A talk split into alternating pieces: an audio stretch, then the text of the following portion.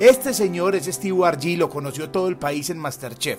Yo lo conocía un poquito de antes porque tenía un producto que se llama el Toxitour, uno de los mejores contenidos para mí en internet.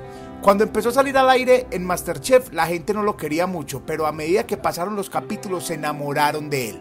¿Por qué? Porque es un personaje muy sencillo y es un personaje de calle. Pero hoy no solamente voy a hablar con Steve G, voy a hablar con el man que está detrás de ese personaje. Voy a hablar con Luis Arias, un man que tiene más historias que Steve G. Bienvenidos.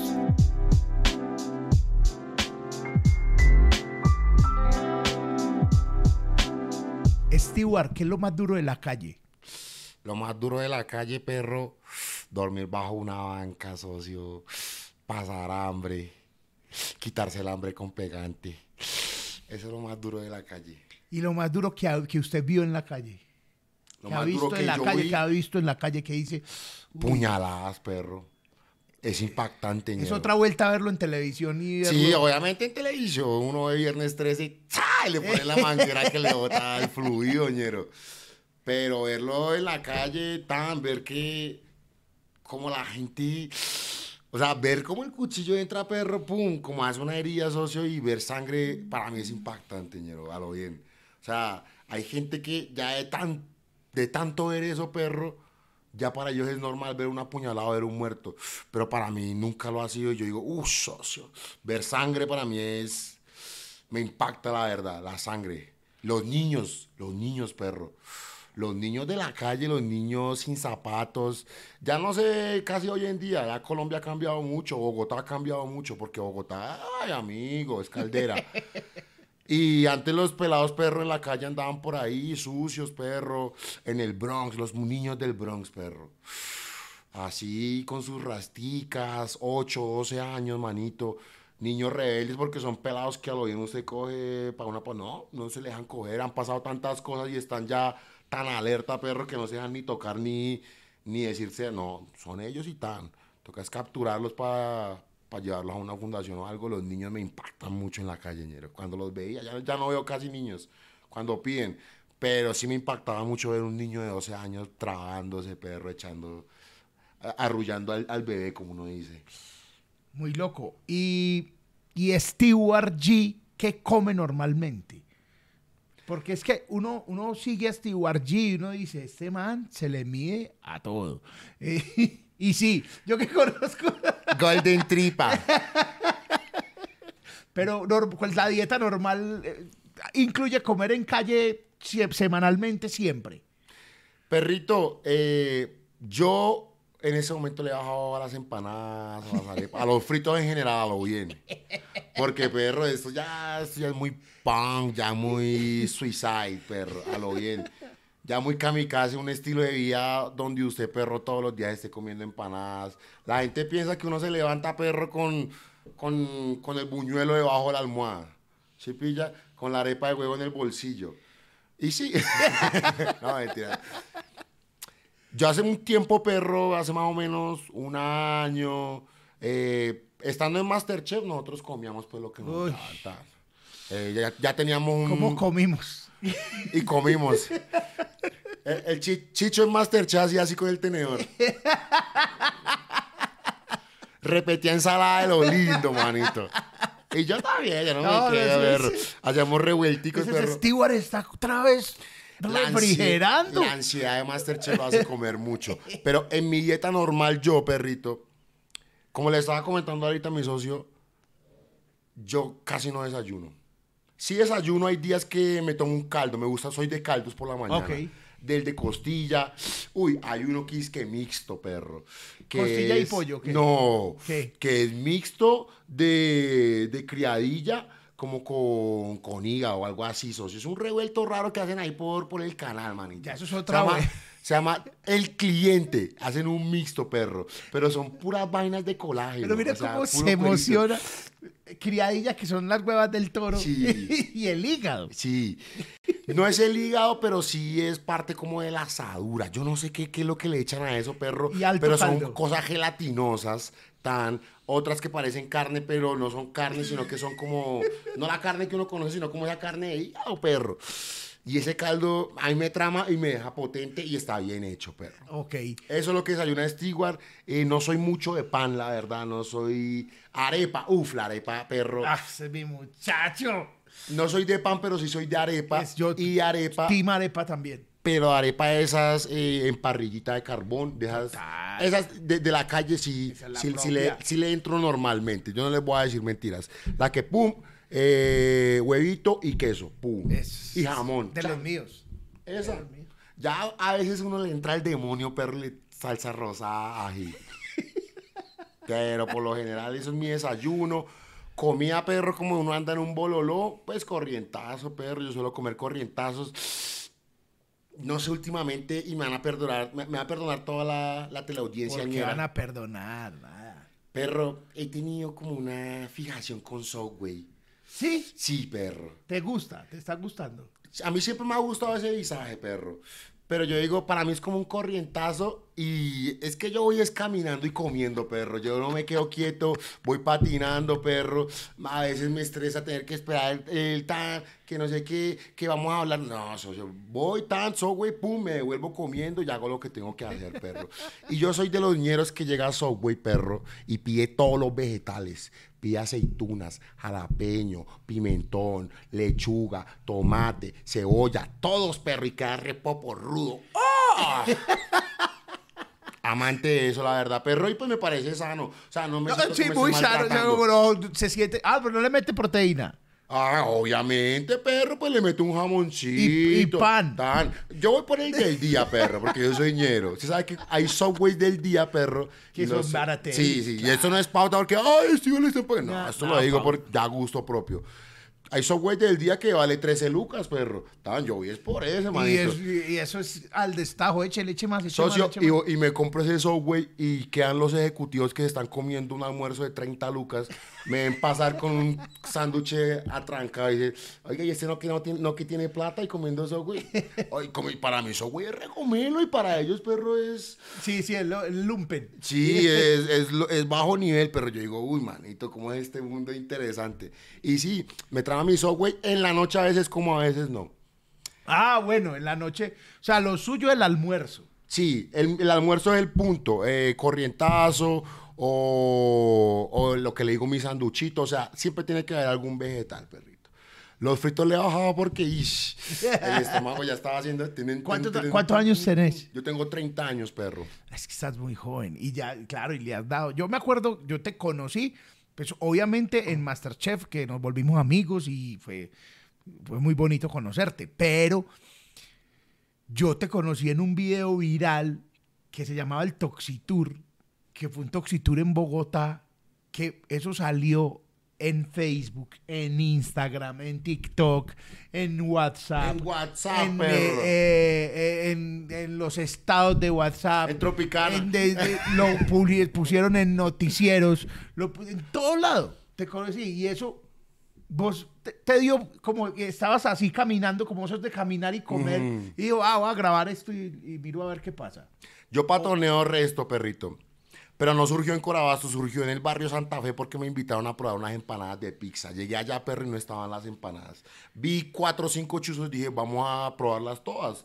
Grabé todo lo que iba probando. Hubo una bastante bizarra, perro, que... Pero espérate, rara. vos, eso, ¿por qué te invitaron?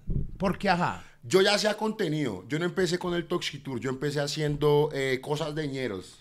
Listo, eso ñeros, existía y no era viral. Que si me pongo la gorrita así, que si me visto de tal manera, que si hablo así, que si usted se llama Dayana, que si usted se llama Walter o se llama Jonathan, positivo parañero. Eso fue lo que me hizo viral. Uno de esos seguidores me dijo, perrito, tiene que ir a probar unas empanadas rechimbas. Porque yo empecé a recomendar cosas que me parecían bacanas. Unas pizzas gigantes como a cuatro lucas. Entonces yo me dijo, perros, ya que está comiendo, váyase al Santa Fe que venden unas empanadas de pizza. Llegué allá y eran tan groseras las empanadas, perro, que ya no estaban. Se acababan como a las 3 de la tarde. Y prum, me hice una ruta, perro. La primera empanada, una chimba, perro. Era de jamón, pollo y queso. Uy, perro, yo me acuerdo de eso y de verdad que mm, el corazón, perro, se me reconforta. Era deliciosa por 1500, perro. Y una salsa de esa tártara venezolana, porque ya sabes que sí, Santa Fe es distrito venezolano. ¿Y eso, a qué- en qué año fue eso? Eso fue hace dos años, Listo. perrito, en el 2020. Hace dos años, Uno. ¿cuánto? 21. ah, muy frito, ñera. 2021. En mayo del 2020, 29 de mayo del 2021 empezó Stewart G. Ya como a los tres meses yo ya estaba haciendo esos recorridos. Entonces voy allá, perro, grabo todas las empanadas. La última sí estuvo bizarra, perro. No sé de qué carne era eso. Y sabía raro. y me encontré una pestaña, verlo en los dientes. No, mentiras. Sosito, grabo eso. Yo soy de grabar, de inventarme huevonadas cuando veo lo- los videos y escribirlas. Y lo bauticé como el Toxitour. Y la gente, uy, Toxitour. La sorpresa más grande de la gente no fue como tal el recorrido que yo hice, sino dónde lo hice. Porque yo dije que las comidas más ásperas están en los barrios más pesados. Y me iba grabando así con el celular. La gente se preguntaba, ¿cómo entró este man grabando al barrio Santa Fe? Claro. ¿Cómo grabó a la gente que vendía las empanadas? ¿Cómo grabó las empanadas? ¿Y cómo se grabó él probando las empanadas? Hay una sola palabra, ñero. Ñero, claro. Ñero, perro. Yo te voy a decir la palabra, te tenían miedo también. No, Yo no- tenía miedo, Yo no voy perro. a atracar a ese man tan grande y tan lleno. Socio, y sí, y sí, sí. Yo soy una persona que me patino el centro, manito. Yo no es que va a entrar, de la yo no me meto en un lugar que yo no conozca, perro. Yo donde voy, yo ya conozco, yo había patinado por ahí, pan. Entonces, yo no conozco gente allá, pero uno va con seguridad. Si uno va conociendo y uno ve esa escena, uno va con miedo y uno va con nervio y se nota, perro. Y si usted lo ve mareado, sea que el que se marea, se lo...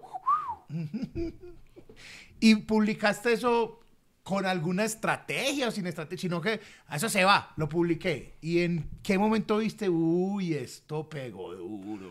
A mí me pareció súper bueno el concepto, perro, de probar comida callejera, de meterse a los barrios. Nunca pensé que fuera a tener esa acogida tan grosera como la tuvo. Yo editaba dentro de TikTok, perro. O sea, yo dentro de la misma plataforma de TikTok, yo editaba el video. Por eso es que los cortes no eran tan limpios. Y, y, y salían cosas y salían vainas así raras. Yo creo que lo bizarro fue también lo que llamó la atención y que la gente vea a un ñero editando, vea a un ñero poniendo voces en off, vea a un ñero haciendo descripciones. Claro. Eh, yo creo que fue un éxito, manito, y, y motivó a mucha gente. Motivó a mucha gente de la calle también. millones de reproducciones. eso. Se viralizó, se viralizó. El Toxi Tour de Corabastos llegó a 3 millones y medio de, de reproducciones, perro. Y Pues hasta este momento, en ese tiempo, fueron como un millón doscientos, como en tres días, perro. Yo, ¡ah! un taco de doscientos mil personas pillándolo a uno, perro. Yo empecé esto solo, manito. Yo empecé esto solo, sin nadie así, o sea, porque yo dije, esto es un proyecto tan raro y tan bizarro, perro, que la gente de entrada va a decir algo y no va a ser positivo. Y me va a decir, manito, téngalo. entonces más bien callado para que la gente no te dijera, no lo hagas. Yo soy una persona, yo, yo disfruto de las buenas compañías, de los buenos parceros, pero disfruto más de la soledad, perro, y de mis cosas. Yo soy un poco introspeccionado, soy raro, soy raro, perro. Y me gusta andar en mis cosas, en mi mundo, en mis vueltas, perro. Y yo dije, tengo que empezar esto y lo voy a empezar yo solo. Tengo que decir algo y lo voy a decir yo solo. Y cuando ya me di cuenta, ya toda, en toda la familia estaban mandando los videos. Mi nena me dice, ¿qué es esto? Y, te llamaron de Masterchef. Te escribieron por, por ese video. ¿Por Amaste qué fue?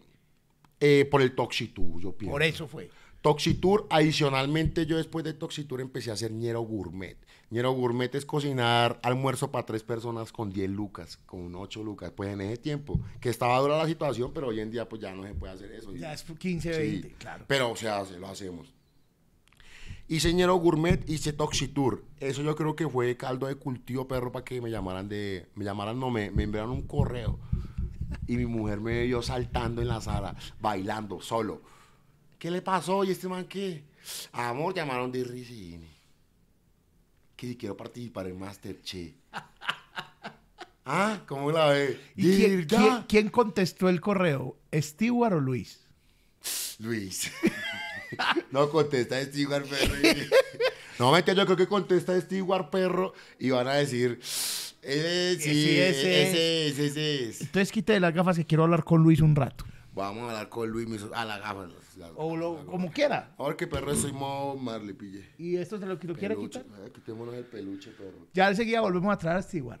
Espere, espere, pongo las gafas, pero que yo soy Yo les voy a, vaya, Sí, en mientras aumento, usted va y se pone las gafas, yo les voy a decir a quién conocí yo allá. Yo conocí en Masterchef a Stewart y me divertí mucho, mucho. Pero las primeras, la primera semana yo veía caminando a este man por ahí y, y yo, ¿quién es este man? Y yo, pero sea, no sabes, usted- claro, era, era, Usted era, conocía al personaje, pero... yo el personaje lo conocía la voz, porque eso es otra vuelta. Yo vi ese video mil veces, lo compartí, pero yo no sabía la cara de la voz que había. Entonces, que, bueno, ese es Stewart, el influencer. Y yo, Perro, cuando yo entré a Masterchef dijeron, este man es un futbolista. Entonces Pensaban dijeron- que yo era un Y futbolista. eso, va a estar este man que es un influencer. Y yo, pero ¿cuál influencer? Yo no lo he visto, no le he visto la cara. Se llama Steve Gillo. Es el del Toxitour. Sí, es ¿Es él. él? Y la pregunta de todos, no sé si ya te lo han dicho, todos los que finalmente nos volvimos muy amigos, porque somos muy amigos, es, ¿y ese man va a estar en personaje todo el tiempo o es él? Y no entendíamos lo que estaba pasando. Y a Steve Una confusión de y a. Lucho, a este man que tengo al lado que quiero tanto, y ya se van a dar cuenta porque no le gusta mucho hablar de, de Luis, no le gusta mucho que vean a Luis. Pero nosotros nos enamoramos en el, en el programa de Stewart y de Luis. Y entonces acá tengo a Luis, Luis Arias. Marica, usted contestó el correo y RCN pensaba que Stewart era Stewart y ya, o tenían claro que era un personaje. Yo lo manejé desde un principio muy Calet Morales, o sea, muy. ¿Por qué? Porque yo quería conservar la esencia de Stewart G. O sea, yo no quería que esto empezara con la gente, con la gente pensando que hay alguien interpretando un personaje. Incluso, hoy es el día, mi hermano, que la gente, yo creería que el 85% piensa, sabe y da fe de que Stewart G es una persona y no es un personaje. Ok. Y yo hice eso como tan, pues no milimétricamente, no vamos a decir mentiras, pero yo sí fui muy cuidadoso en no revelar información personal mía durante cierto tiempo. Ya después con Masterchef, ya yo no podía, porque ya sería como mentirle a la gente de cierta manera. Sí, claro.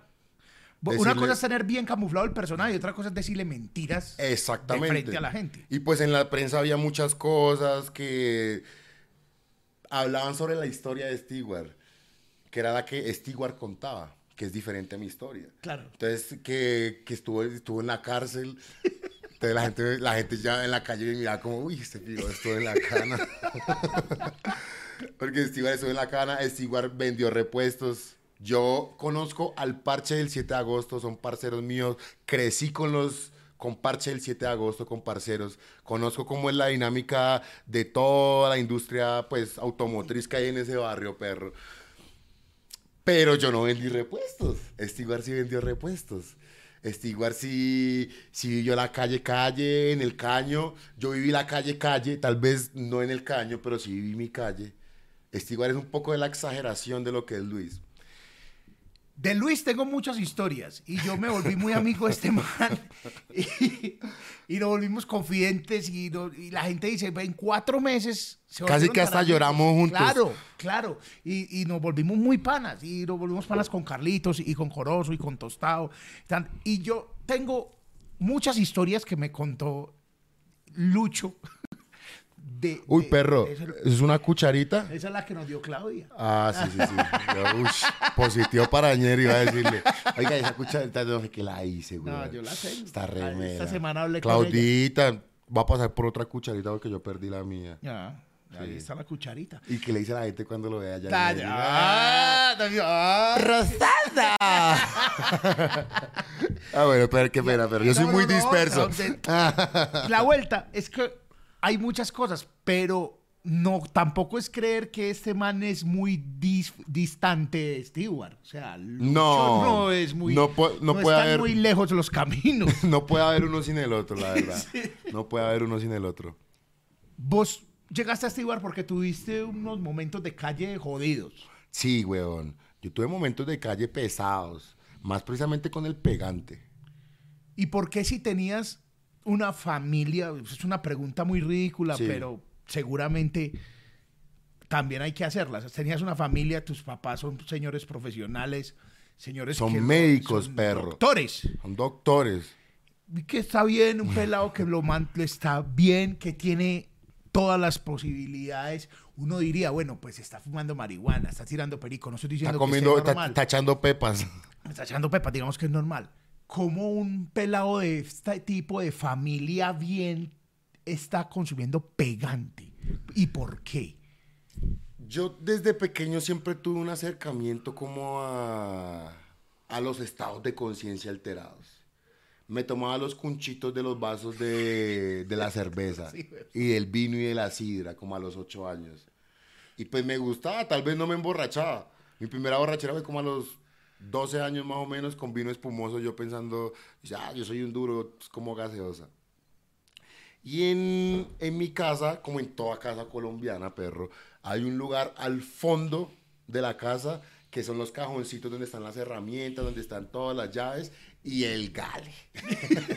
Yo no sé, aquí Que hay una hoja de lija, papel Sí, de lija, sí, tal, sí, como ya usado, tal, el, y el gale. el estuco y la pintura seca y el gale, pero brillando. Yo no sé si en Medellín sea como igual. Sí, claro, a él se, le dice sacol. El de, de Lady.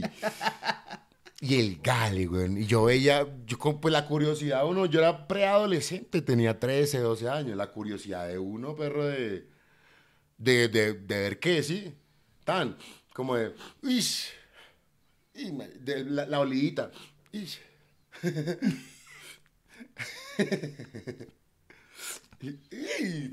corriendo, perro. Y esa puerta la abriste de a poquito. Sí, pero yo no, yo, yo no, yo no empecé a echar pegante. O sea, yo ahí fue como, ¡pum! ¿Qué se siente? ¿Qué es esto? Tan. Ya después, eh, yo siempre estuve muy involucrado en el rap, en el hip hop, en conciertos de rap, parches de rap. Mis parceros de mi adolescencia son casi que en su mayoría raperos. Bueno, yo, yo andé con todo el mundo. Yo andé con los raperos, yo andé con los barristas, yo andé con reggaetoneros, yo andé con los punks. Pero era porque siempre me interesaba, no- nosotros en Bogotá en ese tiempo, yo te hablo del 2008, 2007, 2009, fue una época de muchas tribus urbanas, que estaban los skinheads, los punks, Los hoy en emo. día los emo, Claro. los yo tenía amigos emo, los metaleros, los neo, que eran emos, pero no les gustaba que les dijeran emos, decían que eran neos. Yo crecí en ese mundo de Bogotá de culturas urbanas de, de personalidad, de querer expresarse, querer ser y pertenecer. Y yo quería pertenecer dentro, de, dentro del circuito del rap. Había una vaina que se llamaba DIC, el dicloruro de metileno. No puede. Era una vaina para limpiar computadores. Yo ya, yo, yo, yo me tomaba mis polas y, y, entre, y entre cuatro íbamos y nos tomábamos media de guaro y llegábamos a la casa y pues... Estamos hablando de Sí. 14 años. Eh, 13 años, 14 Listo. años. Ya por ahí tipo 15, eh, el DIC. Es una vaina para limpiar computadores, amigo. Entonces el DIC, usted, eran los mangazos. Usted hace así, eso es un... Lo vendían en, la- en la- en las químicas así como en litros. Usted hace así. Y era un sabor como dulce, era un químico dulce, weón. Y usted empieza- empezaba a sentir un pito. Se le dormían las manos, weón. Y dependiendo del mangazo que usted se pegaba, se iba, weón. Eso fue como... Se iba es... Se iba así, se iba y empezaba a soñar, pero se desmayaba. Había pelados que se caían de para atrás, weón, se jodían, ¿sí me entiende? Eso fue en, en- en- en la época de precisamente de los emos, de los floggers, eh, de raperos por allá, floggers, punqueros contra raperos, raperos contra skinheads, skinheads contra... No, eso era todos contra todos. Y en la casa sanos. En la casa sanos, pues en la casa pues ya me sentía en el tufo y eso, y porque huele a cigarrillo, ¿sí? Pues lo, lo del colegio. Pues para uno es normal, pero eso no es normal, ¿sí me No, no, entiende? Eso no es normal. Pero yo desde pequeño siempre tuve como, como ese acercamiento. Dick, después vino la hierba, weón. Y yo no sé en qué momento, pues yo sí sé, es que yo no sé en qué momento, yo sí sé. yo estaba muy involucrado en el rap, yo hago rap, yo desde los 13 años empecé a hacer rap. Eh, en el 2008 grabé un mixtape con un parcero aquí en Chapinero, que fue como que, el, como que me mostró ese mundo ya de, de la producción musical. Eh, como City Lord, si me van a buscar en, en YouTube. Ah. City Lord. esa- City Lord. Desde los 13 años yo empecé el proyecto de City Lord, Ok. que es el, el Steward cantante, el Steward rapero antes de ser Steward.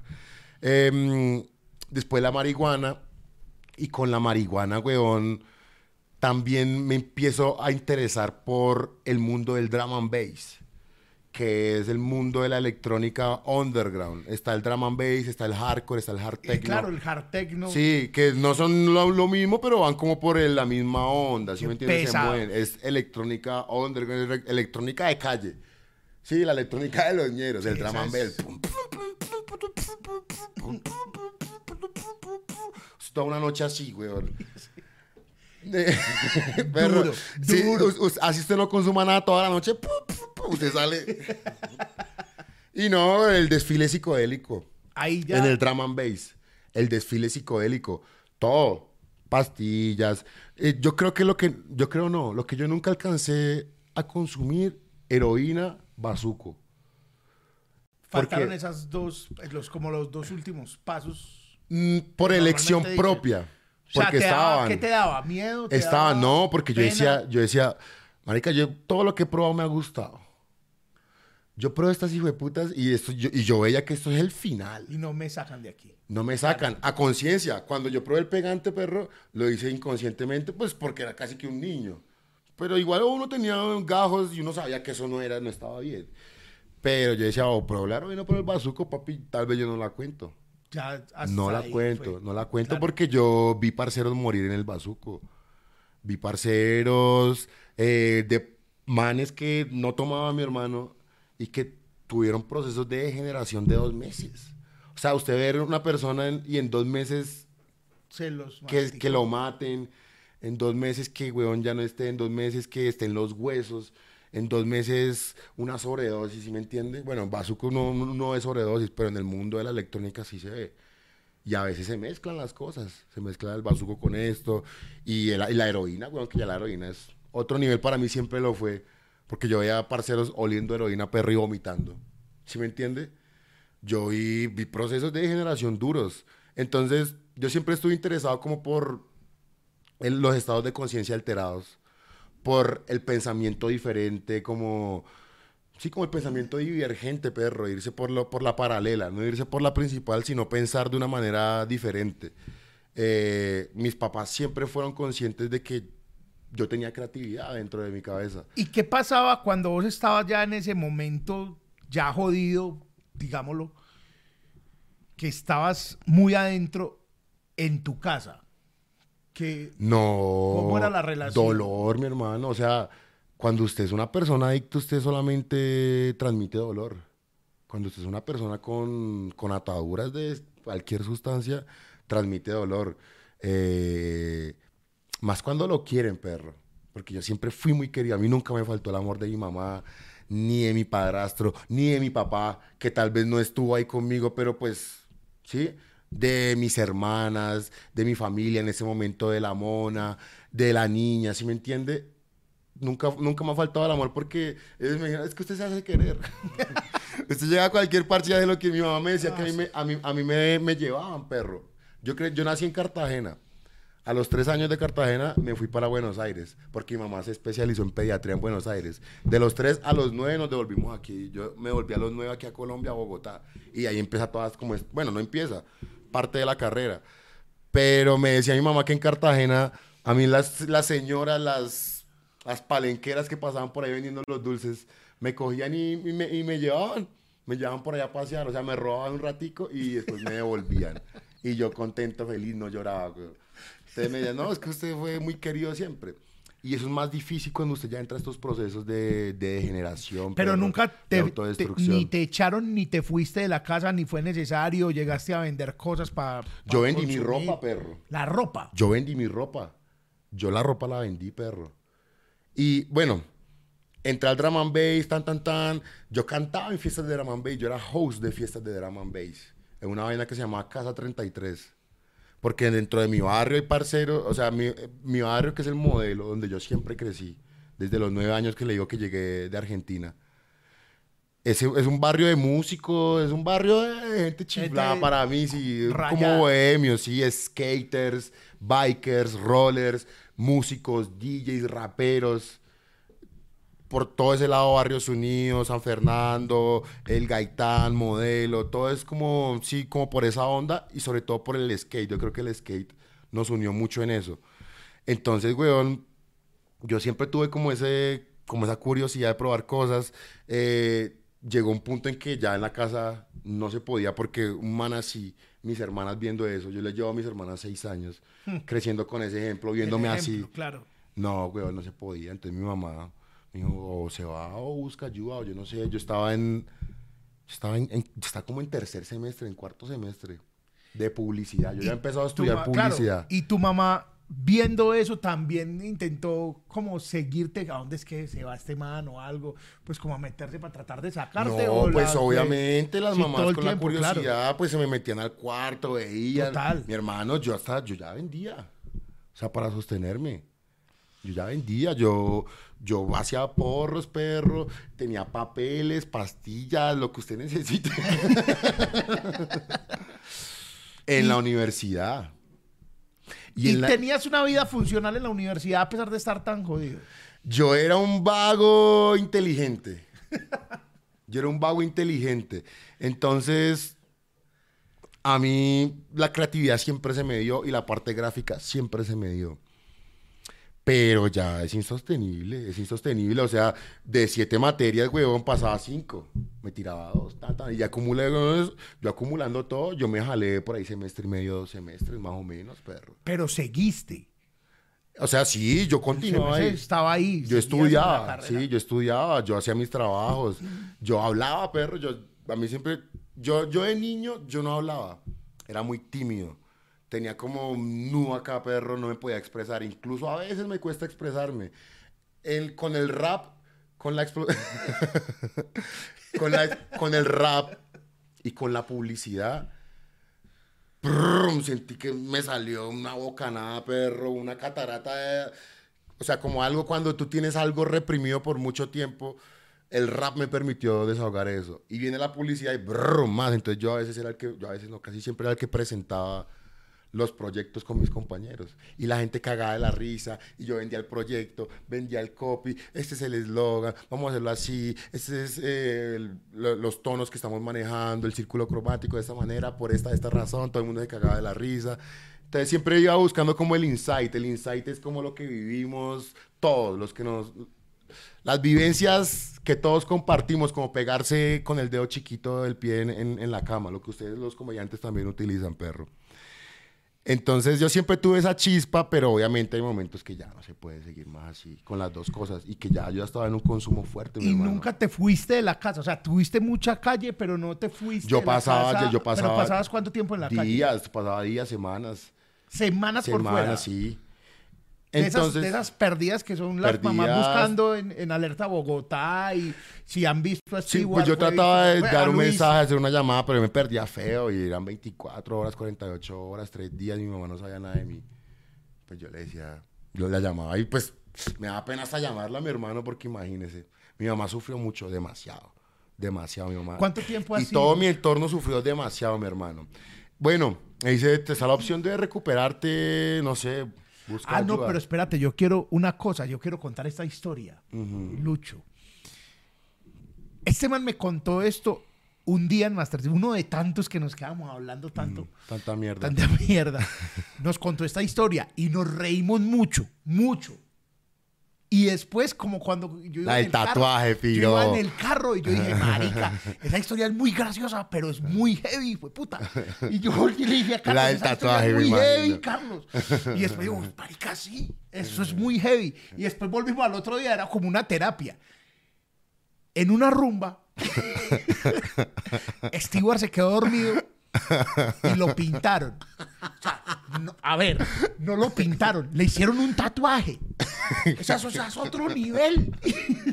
Yo les voy a decir la verdad, es esa uno historia. Despertarse y decir, "Güey, estos maricas me tatuaron. O sea, ¿cómo estabas defumado? que no te diste cuenta que te estaban tatuando, huevón. Pues Les voy a contar la, la realidad de esa historia. Pues yo modifiqué un poquito la historia por la televisión. Y fue una ola que no me esperaba. Y fue una respuesta que también me salió como de momento y que yo no pensé que iba a causar tanta conmoción de la gente que me estaba viendo y en el parche de nosotros. Pero es que nosotros conocimos ese- esa historia. ¿no? Llego a. Masterchef con un pantaloncito. Yo no sé por qué tenía un pantalón tres cuartos tenía una sudadera. Ah, ese fue el día de William Wallace. Sí, claro, Que yo, la me- falda. que yo tenía una falda porque me disfracé de William Wallace y me pinté de azul, marica.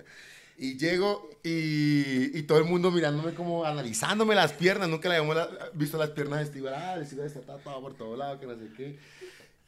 Y Claudia me dice, ay, ese tatuaje que dice ahí. Ay, los muestro. Ese tatuaje, qué pena, qué pena ahí, papi. Pero por favor. Ese tatuaje se supone que debería decir criminal. Porque yo molesta, yo decía, yo, yo cuando cantaba rap, yo decía, los criminal gangsta, los criminal boys, decía, los criminal para todo, criminal, criminal, criminal. Yo me estaba tatuando, me muestro a las criaturas. Mira que me traje. ¡Ah, los Ah, analfabetas! papá, mi so. Yo me estaba tatuando esto. Este fue mi. Sí, este fue mi segundo tatuaje. Me estaba tatuando esto. Esto es el Buda que no escucha, el Buda que no ve, el Buda que no habla. Eh, no, no escuchar lo malo, no ver lo malo, no hablar lo malo. Entonces, terminamos ese tatuaje con mi tatuador ahí en el barrio San Fernando. El marica, estábamos tatuando y tomando Todo lo que no se puede hacer. whisky. No fueron una, ni fueron dos, fueron tres. Como entre cuatro. Y obviamente el man por aquí retitino el tatuaje. Ya A ver, el que tenía la máquina también estaba borracho. Sí. No, El parcero Alejito, que es un buen tatuador, me está viendo Alejito, un saludito. Él ya no hace esas prácticas, gente. Cuando- vayan donde él vaya. Eso era pues en otros épocas. Eso era cuando no teníamos, un po- cuando teníamos dos neuronas, perro. Ahora tenemos una, pero la utilizamos mejor. Y el man al principio, bueno, todo bien, ta, ta, ta, ya lo último ya se notaban los trazos raros de error que ya está medio prendo el hombre, weón. Yo no me quedé dormido, pero entonces finalizó la sesión del tatuaje y nos quedamos ahí tomando, charlando, tan. Y el Alejo por allá, que se iba a fumar, que se iba a hablar por celular, weón. Y estaba Jimmy, que en paz descanse el socio Jimmy. Murió en Chile el hombre. Eh, Bonito recordar, eh, recordarme de él con esto. Eh, estábamos con Jimmy, que es primo de Alejo, que es el tatuador. Y Jimmy me dice, yo, yo le digo a Jimmy, perro, eh, mándeme un tatuaje ahí rapidito, perro, tan. En medio de, de- de la aprendidez. Mándeme un tatuaje ahí rapidito, perro. Tan, ¿qué, qué se hace? Que no sé qué. Porque Jimmy también tatúa, pero el, el- el- el estudio es de Alejo. Pero ahí sí se nota que estaba borracho. Sí, claro. Y entonces yo le digo, perro, no, acá como algo suavecito, le digo yo, ¿qué quiere hacer? Yo, póngame criminal gangsta. O sea, no lo terminamos, perro. Era criminal gangsta. Solo pusieron criminal. Y, man, y O entra sea, Alejo. sin medir, sin poner plantilla, no, a mano alzada criminal. Así, pa, no, el que Como- prendió la como máquina. Dios bien lo ayudó. Pues con la misma máquina que me habían Pero claro, no, pues, no, en el, no, no con la técnica tradicional de hacer imprimir. y No, a mano alzada. Imagínese el nivel de, de tóxico que había en, en la cabeza, pero. Y el Jimmy. Y entra Alejandro. ¡Jueputa! ¿Qué están haciendo? ¿Qué les pasa? O sea, el man consciente de la idiotez que estábamos haciendo, porque un tatuaje es serio, weón. Pues claro. Un tatuaje es Pues serio. por eso te digo que es una historia muy heavy. Y el man, tatuándome perro el pie. Y llega, ¿qué están haciendo, hijo de putas? ¿Qué les pasa? Le quitó la máquina allí y nos regañó a todos. No, marica, sí, no, weón. Que no sé qué. Pillen cómo estamos, weón. No es el momento, ¿qué tal? Y yo, sí, qué weón. Sabían que yo hice esos Buda, pero Yo- yo, hice esos Buda. pero, pero esto ya es otro nivel. Y al día siguiente yo me miro, yo, Y pero toca hacerse algo ahí para tapar. Y, ahí no, has hecho nada. ¿Y querés taparlo? ¿Sabe que no? Porque me acuerdo de Jimmy. Jimmy se murió en un accidente de, de tránsito en, en- en Santiago de Chile el año pasado. No fuimos como, Dios mío, los super panas porque yo con Jimmy me vi que unas cuatro o tres veces. Pero sí había tremenda energía. Él es del parche ahí de San Fernando, con los pelados que yo crecí. Yo estoy en, el barrio San Fernando. Con todos los pelados que yo crecí, él parte de ese parche, del parche de rap. Entonces, ahora que usted me, me recuerda toda esa historia que yo veo y que Jimmy fue el que me tatuó borracho, yo Jimmy. también estando borracho, yo digo, no, eso es, un, eso es un bonito recuerdo, es un bonito recuerdo. ¿Y el momento más fregado de, tu, de ese momento de tu vida, cuál fue? De todo lo que yo he vivido, Que vos dijiste, no, aquí ya hay que parar. Aquí ya eso no, no, tiene cuando usted, cuándo. cuando, cuando usted se ve con lo que tiene puesto, cuando usted se ve ya sucio. Pero vos vendías la ropa. La pregunta es quién te compraba la ropa, Steve. Yo iba a vender mi es ropa que- Chapi. Sí, pero, pero te calzas 50. ¿Qué, qué compras unos zapatos Los, zap- 50? los zapatos, eso era, era jodido. Pero a los pelados les gusta vestirse oversize. Pues a los pelados del rap. Entonces una camiseta mía L era codiciada, Sí, perro. claro. Una XL para allá, uy, era severa chompa. Entonces, perro, ya verme sin ropa, verme sucio, perro. eh, y ver para atrás. Ver para atrás. Porque yo a mis 20 años, yo ya había hecho cosas en, o sea, en la música. Puede que no haya sido algo viral como lo es ahora, puede que no haya sido algo multitudinario, pero yo tenía mis disquitos, weón, estaba en mi carrera y yo ver para atrás y decir, oiga, este es el punto donde todo se puede romper. No hay carrera, no hay familia, no hay novia, no hay, porque ¿quién se lo va a aguantar a uno, perro, usted con ese aliento a caucho, a cauchola, perro? No hay nada, perro. Y mi familia también me ayudó a hacer ese clic. O sea, sin mi madre, nada de esto hubiese pasado. Vos fuiste donde tu mamá y le pediste ella perdón me- y ayuda. Sí, sí. Yo le dije, y ella me dijo, ¿necesitas ayuda? Y yo dije, claro que sí, necesito ayuda. Y ahí fuimos. Ahí fuimos en ese proceso, que es un proceso ¿Y qué hiciste? siempre jodido. Eh, en ese tiempo había unas fundaciones que se llamaban fundaciones de choque. Yo creo que todavía deben existir. Uno, pensa, uno pensaría que, ah, no, me van a mandar a lo mejor, pero es que para que usted de verdad tome una buena decisión de esas y caiga, en- para que haga clic la cabeza, mi hermano, usted tiene que ir a cosas que lo impacten, ¿sí me entiende? Yo fui a una fundación de choque, donde el desayuno era una un caldo con una papa. Tenía suerte si salía el hueso del, del caldo de la res. Porque le echaban cuatro o cinco huesitos como para 15. Que uno lo veía como, uy, qué precariedad. Pero esa precariedad es un aprendizaje, donde se levantaba uno todos los días a las 5 de la mañana, no hay agua caliente, con agua fría. Eh, y ahí usted aprende a valorar todo, usted aprende a valorar una sábana, aprende a valorar un plato de comida, así sea arroz con lentejas, usted lo valora. Usted aprende a valorar el aire, porque usted está encerrado. Yo no estuve encanado, pues como es la historia de Stewart, que dijeron, "Ah, este- yo no estuve encanado, pero casi. porque eso eso es es- estar encerrado, ¿sí me entiende? Pero obviamente yo no puedo comparar eso con una cana. ¿sí? No puedo compararlo, por respeto también a, lo- a los reos y a toda la gente que ha vivido cosas más fuertes. Pero, mi hermano, usted no, que, usted que no le, no, que no le entre la brisa, el sol, que no le pegue el sol a veces. O sea, valorar cosas como esas, weón. Yo hoy en día, perro, yo, voy yo- a mí me gusta mucho caminar y caminar solo al aire libre, montar mi bicicleta, ir para un lado, ir para el otro, hacer mis vueltas, que me pegue el sol. Yo creo que es por eso.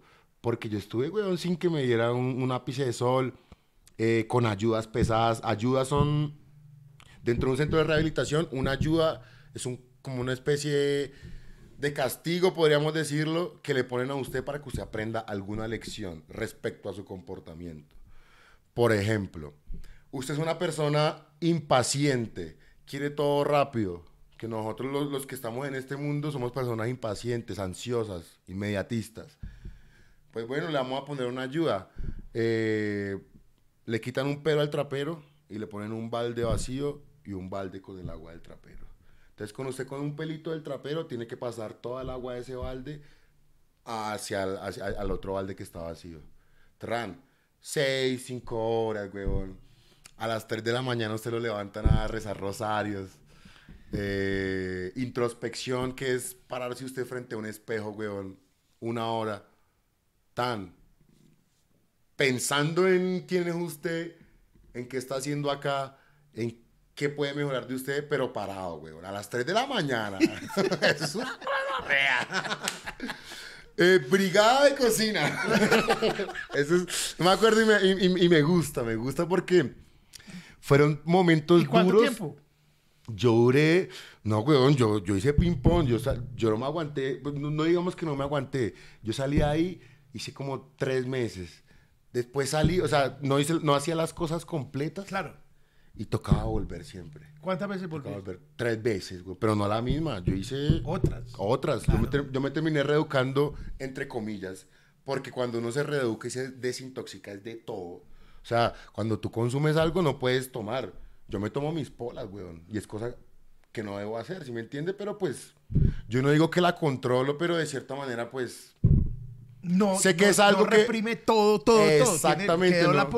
Y yo nunca he sido una persona radical, ¿sabe? Yo nunca he sido de que me voy por así, ah, no, siempre he sido como muy de, a veces de la mitad. Mira, es que usted es un ambiguo, usted no, no, no. Pero no sé, siempre como que he mantenido esa vaina. Entonces yo del todo no lo dejé. Yo admiro a personas que llevan 20, 30 años sin tomar una gota de alcohol, ¿sí me entiende? Los que fueron alcohólicos, alcohólicos, y mire cómo se me mueve el músculo. Ah, mira, el Buda hablando. Está el Buda hablando de eso. Entonces, perro, yo, yo hacía ping pong, weón, pero es que el pegante es una sustancia, también iba a eso, el pegante es una sustancia fuerte, Ah, weón. pero verdad, no dejaste nunca el pegante. Yo el pegante sí lo dejé. O sea, no, pero durante el proceso. no, el proceso. Lo dejé, pero en la casa. El proceso de toda tu, tu, tu vida en la droga. Siempre estaba el pegante ahí presente o ya el No. a- avanzaste. yo, me, yo- yo- como lo yo trajiste. omití un pedazo. Yo cuando estuve en la fiesta de Drum and Bass, yo conocí toda la psicodelia. Entonces, yo era una persona que me gustaban las drogas de psicodelia. Sí. Hay, hay alucinógenos, que son los que lo ponen como a, a oler, ver y sentir cosas raras. Están los eh, psicoactivos, que son los estimulantes, perdón, los estimulantes son como la cocaína, que lo activan, sí, que lo despiertan. La cafeína es un estimulante. Y están los depresores del sistema. eh, hay unas drogas que son mixtas, que son alucinógenos. Por ejemplo, el Tusi. El es un cóctel, weón. Es alucinógeno, estimulante y depresor al mismo tiempo. Hay unas que son tan, tan una. Y están los, me faltó la última que fue mm, estimulantes, de, los depresores, que el alcohol es un depresor, la marihuana es un depresor del sistema nervioso, perro. Entonces, yo a mí me gustaban eran las cosas que lo ponían a ver cosas, ¿sí me entiende? Las drogas que lo ponían a ver cosas o a sentir cosas raras. No alcancé a comer hongos porque también les tenía un respeto porque vi pelados, vi parceros que no volvieron a ser los mismos. Severos viajes, claro.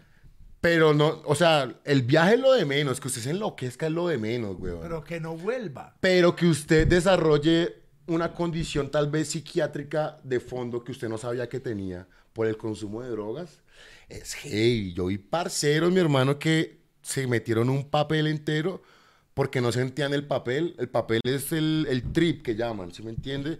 Pero eso tiene de todo menos, eso se supone que es LSD, pero eso trae de todo menos LSD, weón. Entonces los pelados se meten en un cuarto de eso y no lo sienten, ah, yo no siento nada. Se meten en otro cuarto, no, yo no siento nada, esa mierda no me hizo. Se meten en otro cuarto, no sienten nada. Cuando se van a dar cuenta les estalla todo lo que se habían metido.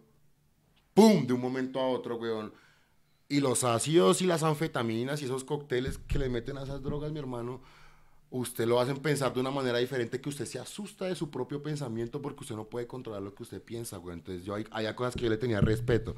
A, yo, a mí me gustó tanto eso, güey, que yo decía los estimulantes no me gusta, el perico no me gusta, la marihuana ya como que le da uno huevón, el pegante, huevón, el pegante, yo creo que los viajes más groseros que yo he tenido en mi vida han sido con pegantes. Usted ve demonios, usted ve gárgolas, usted ve lobos corriendo a su lado. Una vez, huevón, estaba yo en la casa, llegaron dos agentes, para mí eran del FBI, weón, personas súper altas, marica. Esto lo cuento y para mí es algo que yo digo, me impresiona. Y los manes se sentaron ahí en la cama, tan, yo conversando con ellos, tan, y me dicen, usted tiene una misión importante. A usted se le, a usted se le delegó una, una misión importante. Ta- Yo me acuerdo de eso porque fue, yo digo que fue una alucinación por ahí de 20 minutos, güey. usted tiene una misión importante en este mundo y nosotros ya sabemos, usted se va a dedicar a tanta, tanta. Yo no recuerdo muy bien a qué me iba a dedicar. Se acuerda de todo menos de la misión específica. Perro, y en el viaje los manes me decían algo tan, y como que me hacían entender que yo tenía que hacer algo importante, yo no sabía qué era, güey.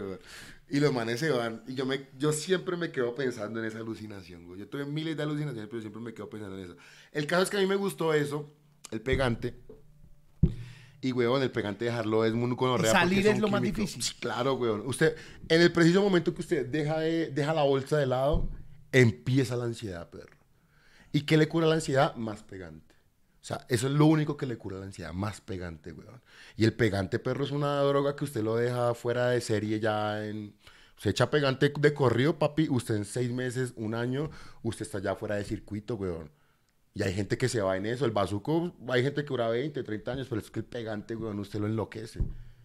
Usted lo vuelve loco, marico. Usted escucha voces. Y el peligro es usted ya dejar de echar y seguir escuchando las voces, weón. Yo no llegué a ese punto, mi hermano. Porque yo llego a ese punto y le juro, weón, que nada de esto pasa. Entonces, la ansiedad del pegante es una gonorrea, weón. Y entonces, Em, eso fue lo último que te pasó, dejar el, el- la ansiedad por el pegante. Por el Y ahí pegante, te consideraron limpio. De cierta manera, sí, de cierta manera. Eh, y, weón, en este proceso siempre hay recaídas. Que tan, por eso le digo que yo entré una vez, yo no quería hacer el proceso completo. Yo hice un proceso completo en Boyacá, weón, con Alberto Parra, es Alberto Parra esto. Alberto Parra me enseñó, que lo va a ver, el socio Alberto, el profe, el profe, el profe Alberto. Alberto Parra me enseñó que uno a través del arte puede sanarse, sí que era lo que yo no había abordado, o pues lo había abordado, pero no había profundizado en eso en todos mis procesos de recuperación. Y él me cogió a través del rap, a través de la pintura, que es lo que me gusta a mí, a través de la creatividad. Hicimos charlas de nosotros estando internados, íbamos a hacer charlas en Tunja, en Sogamoso, por toda Boyacá, con la Fundación Amaneceres, que es de Alberto Parra. Ahí fue que yo me di cuenta de que el, arte es tan poderoso, el escribir es tan poderoso, la poesía, que puede, puede ayudarte a, a dejar las cosas. A sanar no solo la serie, porque uno es adicto, mi hermano, pero detrás de esa adicción hay otros problemas que son los que generan la adicción. La adicción no es el problema como tal. Hay algo que te genera eso. Hay una necesidad vacía, hay un, algo que tú no has solventado en tu pasado o algo que, una frustración grande que no, has, que no le has puesto ojo y eso es lo que te lleva a la adicción. Entonces, con psicología, no es un trabajo solo de que venga y pinte, no, eso es con psicología. A usted le enseñan a comer de nuevo, le enseñan a, a caminar, a, a hacerlo todo. Eso es como un niño, weón, cuando se lo coge de cero como un bebé. Y a cocinar. Yo aprendí a cocinar en las fundaciones. A mí siempre me gustó la cocina. Pero a cocinarle para 50, para 60, para 100, yo ahí vi también algo que me gustaba en la cocina. Porque no estaba en la terapia, weón. Claro, es, es otra No estaba sentada en el círculo. Vamos para la cocina. Y la cocina es una terapia, weón. Usted controlar un fuego, tener paciencia que esté el arroz, esperar a que no se le va a quemar eso, eh, afrontar la frustración de que algo le salió mal, de que le salió salado, buscar alternativas en el momento cuando algo está sucediendo como usted no lo quiere. Es una terapia. Y la cocina para mí fue una terapia. Hasta ahora me estoy dando cuenta. Menos mal vine acá. La- Eso, eso está bonito, que estés dándote cuenta de eso. de también. muchas cosas. La, Claro. la cocina para mí fue una terapia. Y yo era buen cocinero, la gente le gustaba cuando yo cocinaba Uy, allá. Cocinas, te cocina mucho. Y yo sin saberlo, eso fue escuelita. O sea, todo lo que sucedió negativo y positivo en mi vida fue la universidad de Stewart G. Pegante no lo volví a tocar ni a mirar, mi hermano. Y con la voluntad de Dios espero que así siga. Uno nunca puede decir, no va a pasar nunca porque yo no tampoco voy a decir mañana me voy a echarle los, los bolsazos, pero si ya llevo años, weón, Y ya sin la, mirar para allá, ¿sí me entiendes? ese fue el proceso definitivo, vía arte. El arte, el arte para desintoxicar, el arte para sanar, el arte para soltar la frustración que uno tiene dentro. Y bueno, llegó Masterchef, saqué también mis dotes de, de culinaria, terminé mi carrera, huevón. Claro, sos publicista. Terminé mi carrera, que fue con la ayuda de mucha gente, papi. Eso era como en Masterchef. En Masterchef yo ya quería irme. Y llegaba el camarógrafo, llegaba el de sonido, eh, llegaba Chicho Carlos y llegaba el- el- la de vestuario. ¿Qué le pasa? El realizador. ¿Qué le pasa, huevón? Salga, marica, cocine, es la huevonada. Así mismo, perro, muchas personas siempre me han ayudado. Mi mamá, La frase la era- mona, mi esposa. Vaya, huevón, ¿qué le pasa? Y uno, deje la maricada, haz para adelante. La frase era, Stewart, ¿qué vamos a hacer sin usted aquí? ¿Usted es huevón o qué? Ah, ya, ya había una terapia que era. Huevón, Una terapia que. No, marica, yo hasta esta semana llego. Y llega el otro. No, pero hasta esta semana voy. No, ya, ya, ya estuvo bueno. Y cuando decían esa mierda en el programa, eso era detrás de cámaras. Y cuando iban a cocinar, cocinaban como los dioses. Decían, estoy aburrido, me quiero ir. Marica, y se los pero estos hijos de puta, ¿a qué juegan? No, no era un juego, sino una que ya estaba estrategia. uno cocinando y uno decía, marica, hay que cocinar. que cocinar y todo fluía. Y todo fluía. Y la capacidad de los analfabetas del sabor de resolver situaciones, perro, de riesgo, situaciones límite, en a dos las minutos. patadas en dos minutos. Yo creo Ah, que eso, es, eso fue lo que yo aprendí. Allá es como que se, no hay nada que no tenga solución. Usted resuelve. Se de alguna manera resuelve. ¿Cómo llegamos durante 120 episodios con comida para los chefs? Allá llegamos con comida para. Impresionante, impresionante. Buena, maluca, pues llegamos con comida para ellos allá. Sin ser chef. Y ayudaste también a, a más gente. Pues esta historia seguramente hay mucha gente que la está viendo y está diciendo, ¿cómo es posible que detrás de este personaje exista todas estas historias y gente que tenga hijos en este momento, en esa situación, o gente que está en esa situación y por algo de la vida le llegó este video? Después también le ayudaste a esa gente, después estuviste trabajando mucho. Cuando yo me, cuando yo salgo del centro de rehabilitación en, en Duitama, no salgo. yo me quedo. Porque yo siempre, o sea, yo fui rebelde, vago de todo, pero siempre me gustaba una lectura y siempre me gustaba aprender cosas. Entonces, todos los cursos que hacían dentro de la institución, yo los iba, yo iba allá y los veía. Todas las charlas que iba, yo iba allá las veía. Había un curso que se llamaba, que dio el SENA, que se llamaba Curso de Operador de Comunidad Terapéutica. Entonces, es la persona que se capacita para ayudar a las personas que están en un proceso internados en una institución con problemas de sustancias psicoactivas. Yo hice ese curso y trabajé ahí mismo en la fundación. Eh, primero fue la fundación Tundama, después Alberto Parra hizo su propia fundación porque Alberto Parra fue el que siempre estuvo ligado con todos esos procesos míos del arte y de sanarse a través del arte. Y ahí yo trabajé en Tundama como operador de comunidad terapéutica, como profe. Entonces yo me les metía como me enseñó Alberto. Me les metía con el rap, me les metía con el arte, hablaba con ellos, tan, me les metía con la música. Eh, trabajé allá, hice mi proceso un año y trabajé otro año. Eh, de ahí fue también, me vine a Bogotá porque yo estaba en Boyacá y mi familia toda está en Bogotá, yo siempre he vivido en Bogotá desde los nueve años. Fue una de las, viví una de las experiencias más duras de mi vida y fue ir a la correccional. Primero fui, primer- primero trabajé con, Prim- primero fue fundación, o sea, centro de rehabilitación, después trabajé con los niños del bienestar familiar. Duro. Eh, no, con, con- no con muchachos infractores, sino con los hijos de los infractores, de que en la familia pasa algo y no lo pueden tener al niño. Tan. Trabajé solos. con niños desde los 9 a los, a los 17 en un hogar. Entonces yo era el operador de ese hogar, yo era el profe de ese hogar. Eh, teníamos turnos de 12 horas, usted los levanta, bañense eh, a, los- a los desayunos, tan, tan, tan, tan, tan. Usted les guía la vida a ellos, eh, hagan tareas porque son pelados que van al colegio, como un pelado normal, pues, si se podría decir así. Y no, el corazón se me llenó tanto ver a esos niños, esos niños me abrazaban, ven un papá en ti te abrazan, eh, profe, que no sé qué, son, son niños sin papá y lo ven usted y dice, usted es el papá de ellos, mi hermano. Obviamente usted profesionalmente no puede tener esos lazos con los pelados.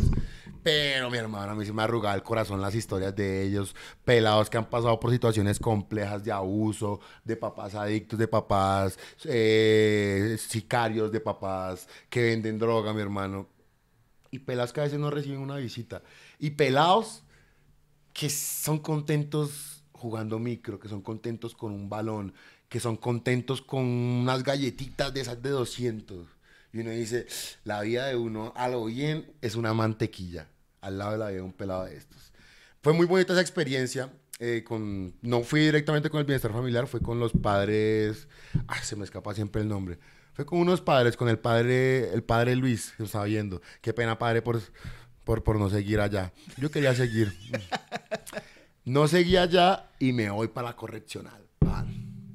Yo eh, ahí con los niños duré como casi el año trabajando y me voy para la correccional, para el Redentor 2018. En, eso fue 2018, sí, fue en el 2018. En el Redentor, que es el, un centro de reeducación para menores de edad. Yo voy entrando al Redentor como profe y va saliendo un pelado con los pies hacia adelante en una camilla apuñalado. Estaba vivo. Y yo, "Ish", y va saliendo Entrando. otro. Yo entrando a la institución el primer día. Y van saliendo dos pelados apuñalados, punteados. Yo, "Mm, amigos. ¿Y qué me metí lo que yo? Amigo, amigo. Bueno, Luis, Luis Arias, Arias, eh, necesito apoyo porque un profesor se me acaba de ir. Necesito apoyo en, en el. en- son módulos. Son espacios grandes como estilo militar con 10 camarotes, 10 camarotes. Tan.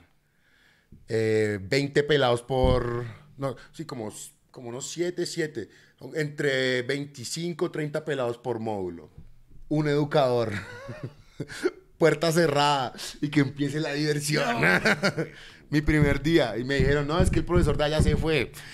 Llego, va saliendo uno, un profesor se fue, va a este módulo. Un módulo es un, espacio cerrado, mi hermano, con camarotes, al fondo quedan los baños. Vamos para adentro. Y ahí, me, ahí estaba una profesora, una educadora, mujer. Yo digo, uy, qué fuerza la de, esta, la de esta nena, porque en un mundo de hombres, un mundo pesado, de, de pelados con... Los pelados eran todos hombres. Todos, todos, todos porque ellos no pueden estar juntos pues por obvias razones. Sí, claro. Está la de, la de la de mujeres y la de la de menores y la de mayores. Yo estaba en la de mayores. Sí, yo estaba en la de, no, no, no. Bueno, había mayores de edad porque usted comete un delito a, a los 17 años, weón, Y y, lo paga, pasa, lo puede claro. pagar hasta los 25 años Claro. y no lo va a pagar en una cana, dependiendo de su comportamiento, lo deja en una correccional. Entonces, papi, yo me voy lo- al módulo de futuro, se llamaba ese módulo. Les ponían nombre futuro, honestidad, lealtad, y usted entraba allá, papi, y eso era el infierno. El olor desde afuera se sentía como, como no sé, era como un almizcle raro, mi hermano, combinado con algo que estaban quemando, con de todo, sustancias psicoactivas allá, allá adentro, mi hermano. Y yo llego al módulo de futuro y ¡pa! Un zapatazo, esos Venus, a ellos les dan De Venus. una vez. Zapatos Venus, de esos de jugar micro, que son como los Converse de O los sea, te ñeros. mandaron el zapatazo. Un zapatazo y una manzana. Ah, pero muy bonito. con una manzana mordida. El zapato no me dio, la manzana no me dio, pero me chispeó. ¡Pra! Y me quedé así como con rastros de, de manzana así, de este lado. Aquí no queremos sapos. para afuera. Y como yo siempre he sido grande, perro, sí. Ellos, hay, hay unos manes que ellos les temen que se llaman los siginetos, que es la sigin. Los siginetos son manes así como yo, perro, grandes, Grandes, acuerpados, negros, peluqueados. Yo ahorita tengo el pelo estilo Bob Marley Chirri, pero yo siempre llevo el pelo bajo. Y lo, este es un tombo. No queremos tombos acá, fuera, hijo de puta, tan, tan, tan, tan, tan. Para resumírsela, la adaptación fue como de, de unos 4 o 5 días de afloje, de, de, de, de apriete Y afloje. alcanzaste a hablar con Ta. ellos, eh, yo no soy policía. Claro, es que eso es aquí". lo primero que usted tiene que hacer. Ey, Pero les hablaba de ¿qué lejos. No, yo me les metí, yo me les metí. Ah, o sea, exacto. ya después del zapatazo y tal, pues la profesora dijo, ¿qué pasa? Que no sé qué.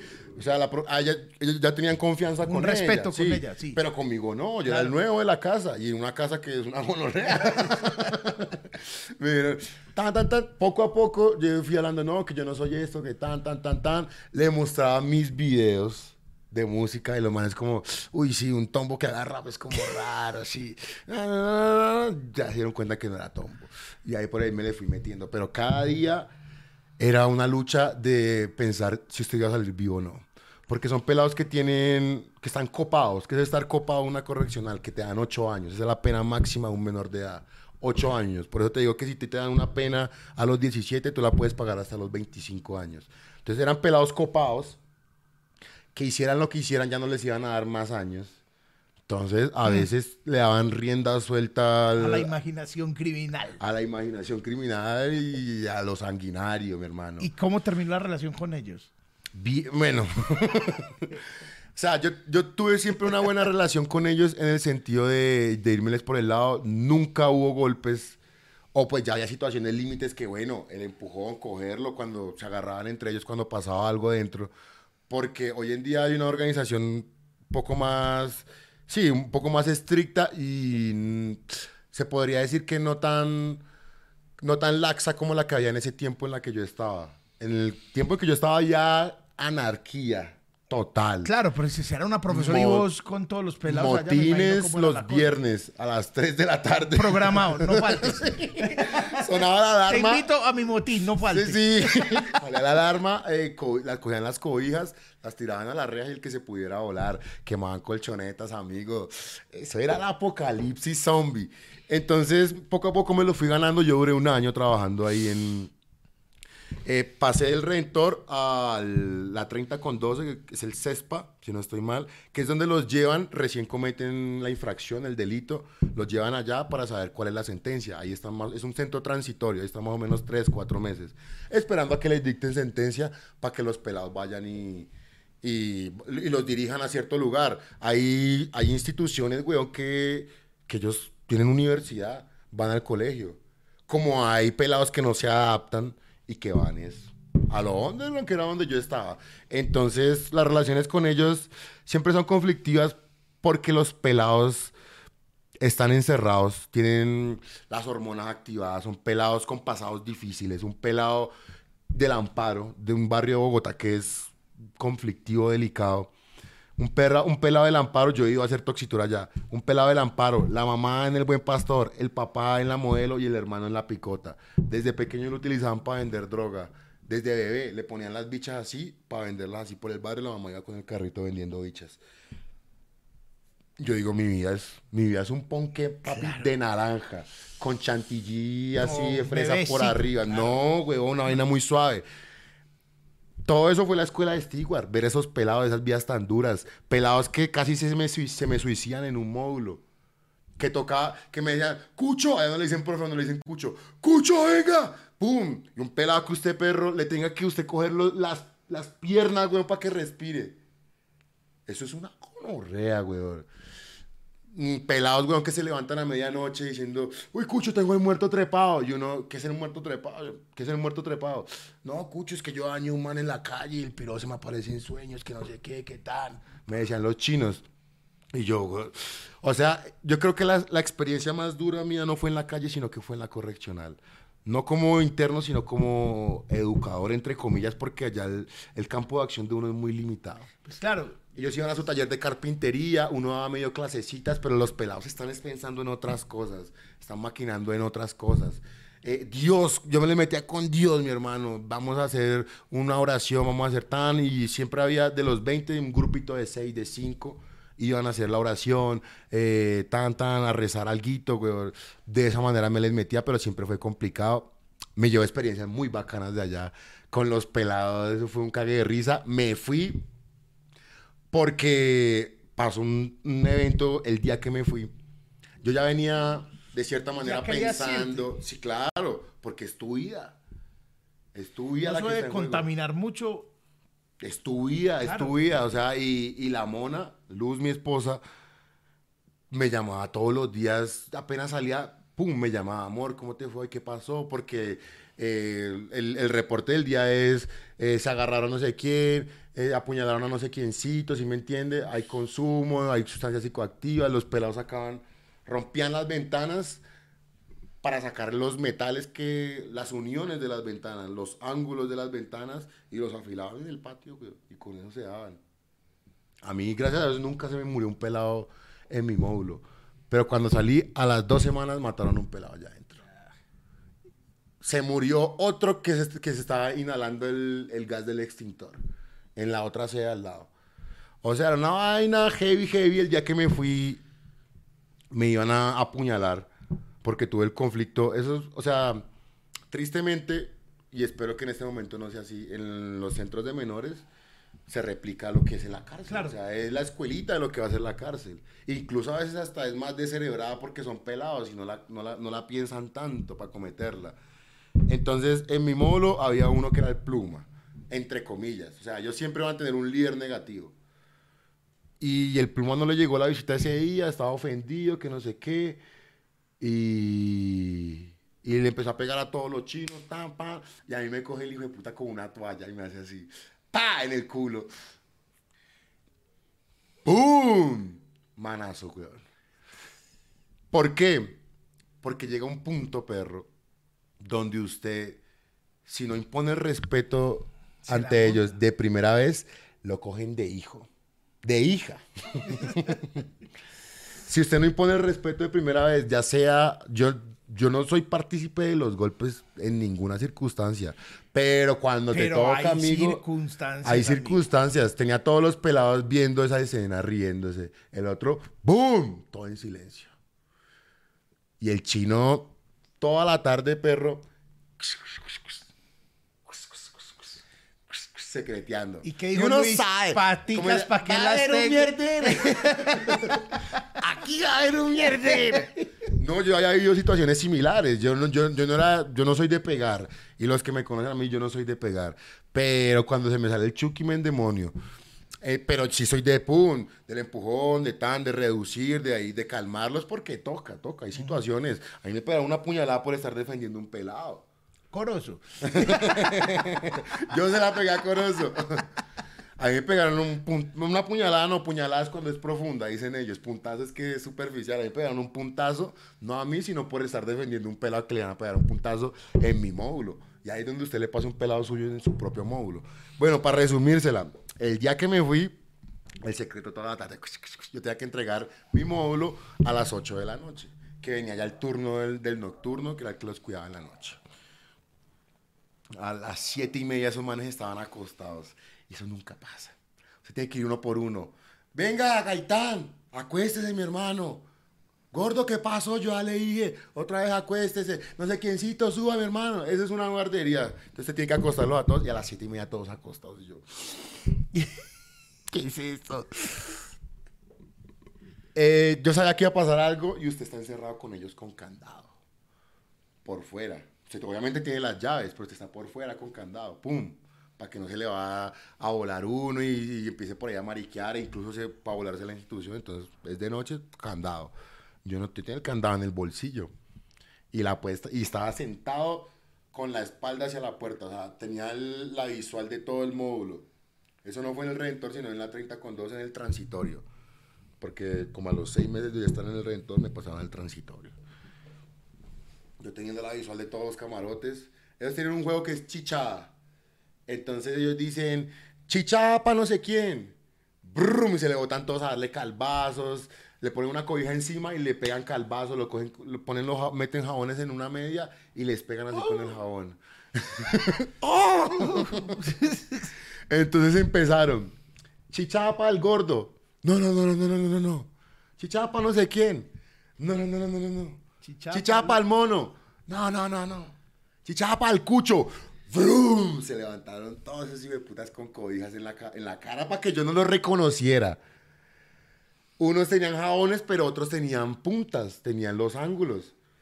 Perro, y pues yo no sabía si me estaban jugando una broma, porque los chinos son así, o si de verdad me iban a tentar qué fue lo que yo pensé y lo que pienso en este momento. porque los pelados son de bromas pesadas. Yo, No, ¿sí? Esa bromita. pum, candado por fuera, cerró, pum, candado por fuera. Nos vemos. Señor coordinador, tome sus llaves. Fue triste la salida porque pues uno sale bien de un trabajo. Yo hubiera querido 15 una mejor despedida, una tortica, otra a la, manzana. sema- a la semanita uno dice, no, pues me voy a ir como para que busquen, no sé, un reemplazo. güey. Yo le dije, señor coordinador, tome sus llaves. Yo no me le voy a aguantar esto, man. Yo ya venía dos meses, huevón. Perro, usted se levantaba. l- Levantarse usted gritando, perro, en la noche. Total. Levantarse usted pensar que está durmiendo con los chinos en los camarotes. güey. Eso es... O sea, la psicología es impactante, las historias de ellos. hay brujería allá adentro, weón. Te ve cosas escritas en sangre que usted, no, marica. Es fuerte, pero hay luz. O sea, pese a todo, hay pelados que salen de eso. Hay- la con- conocí pelados, perro, que tienen su puestico de, de cositas, de empanadas, Exacto, de lo has, vu- has vuelto a ver. Sí, pelados de, de- me los de- encuentro en el centro. Y te reconocen. Me te- reconocen, Cucho, qué buena, Cucho, ¿qué estás haciendo? Cucho, que no sé qué. Y es bueno que usted sea bien con ellos estando encerrados. Porque los pelados, usted, hay, hay gente déspota, como en todo. Hay profesores déspotas.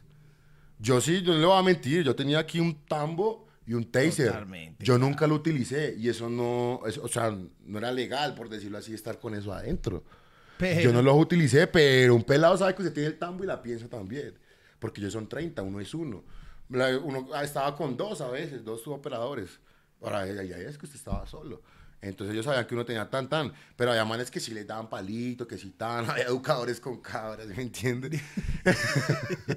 Entonces yo me los encuentro en la calle, buena, cucho, sí, de bonito, de respeto. Pero usted sea un malo con ellos, se los encuentra en la calle, son pelados que se le van encima.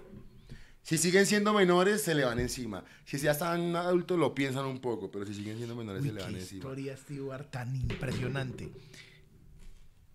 Yo no quiero terminar sin dar ese paso. Entonces saliste de ahí y cuando dijiste voy a ponerme esto, voy a ser steward, ¿por qué tomaste esa decisión? O sea, ¿por qué vos estabas ejerciendo la publicidad, estabas limpio, estabas sobrio? ¿Y qué te dijo? Ve, ponete esto y, a, y hace uñero como personaje. Yo ya había aprendido mucho de la pedagogía en todas las instituciones que estuve. De la pedagogía, de la psicología y de la publicidad. Y yo dije, yo soy un huevón si todo esto que yo he visto en mi vida, todo esto que he aprendido, se queda conmigo, sí, de cierta manera. Yo quería hacer algo y quería expresarme con algo, pero no sabía de qué manera. Los youtubers, influencers, no, o sea, no me parecía algo respetable también por la visión general que uno tiene de ellos, que es hacer lo que sea por likes. Que no es cierto, porque hay gente que construye y educa a través de las plataformas. Entonces yo decía, no quiero ser youtuber, no quiero hacer esto. En la música lo he intentado, lo he intentado y tal vez no me ha cuajado como uno espera que cuaje, que uno ya quiere giras internacionales. La música es complejísima. Es un círculo muy hermético. Y tienes que dedicarlo como un trabajo. Para mí era un hobby. Y hasta que tú no te dediques a eso como un trabajo, no se puede. Entonces yo decía, bueno, tantas cosas.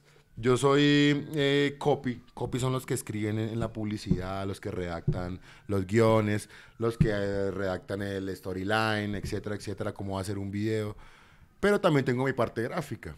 Entonces yo trabajaba freelance, lo que se llama que es trabajar independiente. Sí. Entonces yo hacía mis escritos y hacía programas, estrategias de campaña para una empresa y también le hacía la parte gráfica. Iba, grababa videitos y los editaba. Y yo decía, yo me demoro a veces dos horas haciendo un diseño, tres horas. Me demoro cuatro horas editando un video en el computador en Premiere. Y yo veo que estos chinos de, de Facebook, de Instagram, porque yo no había descargado TikTok, la hacen tan... los- y, y ellos enseñan, ellos enseñaban cómo hacían sus videos y, yo- y uno como un huevo matándose. Mi esposa, la mona, ella es bailarina. Yo la conocí a ella porque yo la contraté para un videoclip mío. Ella es bailarina de, de, danza urbana. Y me dice, amor, descarga TikTok. Y yo, no, esos puros pelados maricas bailando. Descárguelo. Papi, descargué TikTok, me quedé tres días ahí engomado. De, casi que de corrido. Es un vicio, TikTok es un vicio. Sí, sí. TikTok es un vicio porque identifica qué es lo que te gusta y te lo da, y te lo da, y te lo da, y te lo da. Y cuando ve que te aburres de algo, él lo sabe y no te lo vuelve a mostrar. Y te sigue dando, te sigue dando, te sigue. Es todo, o sea, se puede estar todo el día viendo TikTok. Yo no le tenía fe a TikTok y no quería ver TikTok, me parecía una estupidez. Descargo TikTok, me quedo ahí pegado y empiezo a ver los ñeros de TikTok. Pelados de los barrios, de las lomas, haciendo contenido, haciendo vainas, hablando de sus vidas y yo aquí hay una oportunidad grande. Porque un pelado que tiene dos mil seguidores y tiene un millón de visitas, hay una oportunidad grande. Eso no lo hace Instagram, eso no lo hace Facebook. O pues no lo hacía en ese tiempo. TikTok hace dos años, papi, todavía TikTok si tiene algo bueno, es más complejo que cuando yo empecé hace dos años. Pero TikTok te da la viralidad sin necesidad de que tú seas algo o alguien. Entonces dije, aquí hay una oportunidad. ¿Qué vamos a hacer? Yo dije, no me puedo exponer yo, yo, mi persona, por el miedo, weón. ¿De qué van a decir los que están a mi lado? ¿Qué van a decir en mi casa? ¿Qué va a decir mi familia? Ah, este man publicista y haciendo TikToks. Uy, no, ¿qué pasó? Madure. Incluso los que ya, los que empezaron a dar cuenta de quién era Steve G, que sabían que era yo. Uy, perro, Uy, ya lo oye, man. ¿Y usted por qué hace eso, perro? Porque no se dedica a la agencia, perro. Métale más a la agencia, que no sé qué. Yo salía todas las mañanas a trotar y mientras yo trotaba hacía los videos de Steve G. Ese era el chicle mío. Y la excusa para hacer los videos de Steve G. O sea, mi amor, voy a trotar, ¿no? Iba a trotar, llegaba y seguía trabajando en, publicidad. Pero por la mañana hacía Stewart G. Y un día la, mi- la mona me dice, ¿y esto qué es? Y me muestra un video mío en Facebook. Que, yo no, que, que no lo había Era montado yo. cosa de ñeros. Cosas de ñeros. No lo había Cosas montado yo, me lo había montado porque yo no tenía Facebook, yo tenía solo TikTok. Y Juá, Juá se empezó a reír la mona. Ya, porque no me habías dicho que no sé qué. Yo no, pues mi amor, no sabía cómo ibas a reaccionar a esto. Y ya fue desde el principio me dijo, hágale. Pues si usted le gusta y mire cómo le está yendo. Porque ya estaban pasando mis videos por Facebook y por WhatsApp. O sea, ya se estaba ahí como generando el, el germen, ya se estaba como viralizando en, en esos espacios. Y me dice la mona, hágale, hágale, que no sé qué, para adelante, pues, vea, mire cómo aprovecha eso. Ya después empecé a vincular todo lo que yo sabía al personaje. Es que el personaje es, es fruto de todo lo que yo vi y aprendí en... Claro, vos estás entregando toda tu experiencia de vida en, a en través Stewart, de eso. Claro. Y la publicidad, y empiezo entonces a hacerle, empiezo yo a hacer recomendaciones de restaurantes que yo veía chimbas. Pero antes del Toxitour viral, hacía Sí, recomendaciones. yo hice unas dos, tres recomendaciones de comida, de pizzas, de cosas así. De, uy, severas empanadas ripopochas tienen que venir. O severas pizzas gigantes. Tan. Después de eso empiezo a hacer Sí, publicidad, puta, es que una aromática para cerrar la compuerta. las compuertas del dique. Y perro, eh, me empiezan a decir, ay, usted no hace publicidad. Yo, pues claro. ¿Y cuánto cobran? Deme 200. Estoy cobrando 200 en una publicidad de un restaurante. Del Chanchito. Ese fue el primer restaurante que me pagó por una publicidad. El Chanchito que queda en galerías. Que es de chicharrón al barril. Buenísimo, perro. Tienen que ir. Fue de los primeros que me hicieron que, que me pagaron por una publicidad. Ya después fue es que Apple Point, un punto ahí en, en el centro comercial este Unilago, el de los celulares y de los computadores. Y ahí para adelante, mi hermano. Y dije, oiga, ¿cómo es la vida? Yo haciendo en tres horas, cuatro, cinco horas una imagen, dos imágenes, un video. Y esto que me toma tal vez dos horitas, una hora, y llega más gente. Y eso es lo que yo también le- le- les digo a las personas, a las empresas, cuando habla- hablo con un dueño de una empresa con, o cuando doy una conferencia, les digo, no se maten haciendo cosas que ya la gente no ve. O sea, es que la gente tiene miedo de dar el paso. Una imagen mía le daban cinco likes, weón. No la veía nadie, no, no comentaba nadie. Comentábamos entre nosotros mismos como para que se viera ahí bultico, perro. Cuando usted coge una empresa, tan, un vocero, alguien que dé la cara y que hable algo, y que ese algo que hable sea de interés para la persona, y que ese interés usted lo conecte con la marca y que le dé una propuesta de valor para que la gente tome una decisión de quiero comprar esto, o quiero hacer esto, o quiero ir a este lado, es diferente. Hoy ya una imagen ya no, ya no funciona. Usted ver un diseño, voy a meterle todo mi diseño. Eso no funciona. La gente tiene que hablar, expresar, mostrar y estar es en esto. Yo, si no es por el miedo, o sea, si yo no me meto a TikTok, tal vez no hubiese pasado, o sea, hubiese pasado de pronto otra cosa, pero no hubiese pasado como Stewart o como el personaje o como el TikToker, el influencer de decir esas cosas, no porque yo me nutrí de TikTok. Y yo aprendí de TikTok, yo me metí a YouTube y yo decía, ¿cómo ser viral en TikTok? ¿Cuáles son las claves de TikTok? Eh, ¿Cómo ganar seguidores en TikTok? Eh, trucos de TikTok. Y tum, tum, Todo tum, todo, todo de TikTok. Y me decía que los tres primeros segundos son fundamentales, que los cortes tienen que ser rápido, que hay gente que corta los respiros. Claro. Hay todo. gente, hay gente que corta los respiros, mi hermano. O sea, los youtubers hacen eso. para que el video sea sintético y para que en ningún momento la gente tenga la oportunidad de hacer esto. Que todo el tiempo la gente esté así. Tan, tan, tan, tan, tan, que ni se le mueva el dedo para subir el video. No darle espacio. Hoy el mundo es así, es salvaje, es rápido, es frenético, weón. Y esas son las plataformas de nosotros. Y todos los días sale algo nuevo y todos los días nos toca aprender. Porque yo saco un video ahorita y... Ah, sí, ya lo vimos. A Taxitur ya lo vimos. Eh, puta, ¿cómo me invento otra cosa? ¿Y con qué va a salir mañana? Ese es un reto creativo y los pelados de hoy en día... Estos ya nacen con, con estos dos dedos musculosos, weón. No, son muy rápidos. Y esa es la competencia. Y eso es lo rico, eso es lo chévere, mi hermano, tener uno el- la exigencia, la competencia, la gente diciendo, tiene que salirme con algo, necesitamos ver más, tan, tan, tan, tan, tan. Es un mundo muy rápido que genera bastante ansiedad, estrés y de todo, pero pues a uno también la va manejando. Y ahí llegué al momento, llegamos al momento en que te conocí. Hasta que conocí- te hasta que te conocí. conocí. Y yo te pregunté, la, yo, la primera pregunta que te hice fue, ¿y vas a estar en el personaje siempre, huevón?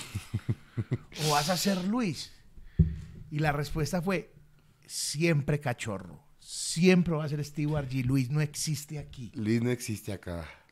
Porque yo puede que yo puedo que a ese reality como Luis y conecte. Pero la conexión que genera el ñero, que yo soy ñero.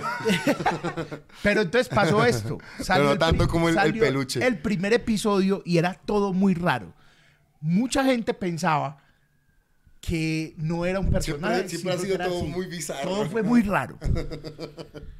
Y yo me acuerdo que una vez estábamos con Tostado.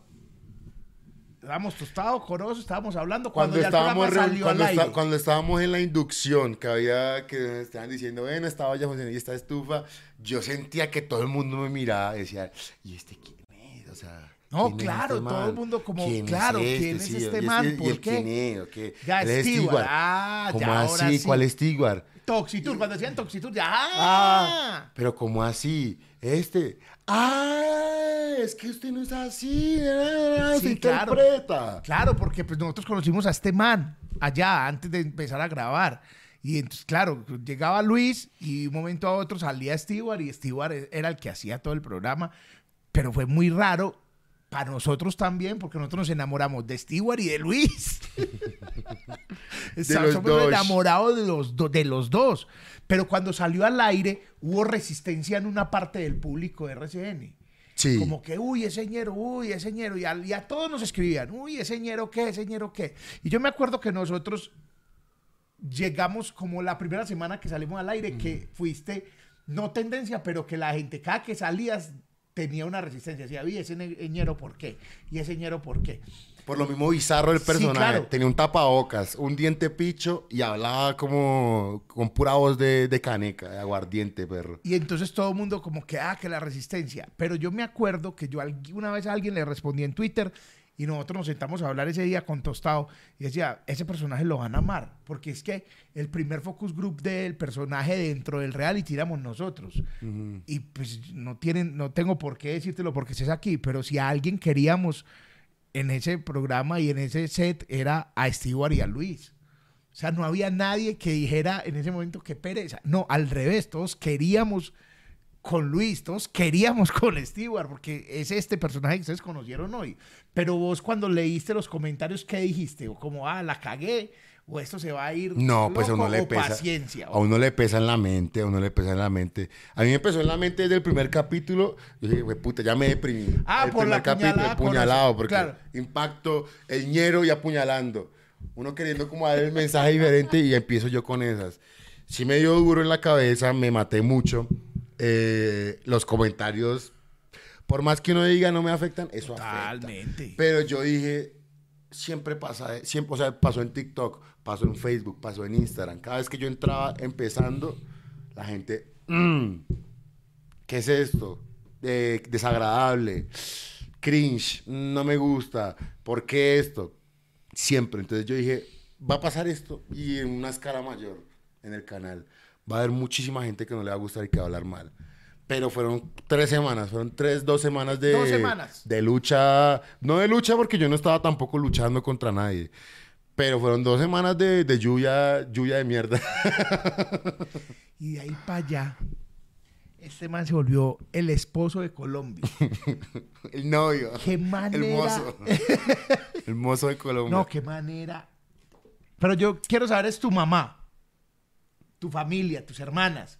Ya cuando después te vieron así y vieron el Masterchef y vieron lo que pasa como Tenía en miedo. la calle, huevón. Es que en la calle salir con este man en cualquier parte de Colombia una cosa como que, ay, bueno, hágale, a tomarle fotos, no lo dejan, mande un video. Es una cosa, pero ¿qué, qué dicen ellas ahora? No, impresionados. Todo el mundo, yo también. Huevón, imagínense. Pues quién iba a imaginar esto. Es que yo he sido muy espontáneo siempre y esto fue una idea no espontánea porque Stewart G es un poco más complejo de lo que uno ve en, en apariencia. Pero la decisión de hacer esto fue algo como de tin, de vamos a hacerlo. Este peluche es porque yo vi un, un, un video que decía los accesorios llaman la atención tanto en la seducción como en los videos. Entonces, en la medida que usted ponga algo raro, pues la gente lo va a mirar. Si usted tiene un marico, si usted tiene unas gafas eh, luminosas, fluorescentes, pero pues la gente el piro vaya que tiene las gafas luminosas, fluorescentes, va, va a destacar entre 100. El peluche es por esto. Las gafas es porque yo no quería que la gente viera, weón, me viera con tanto nervio.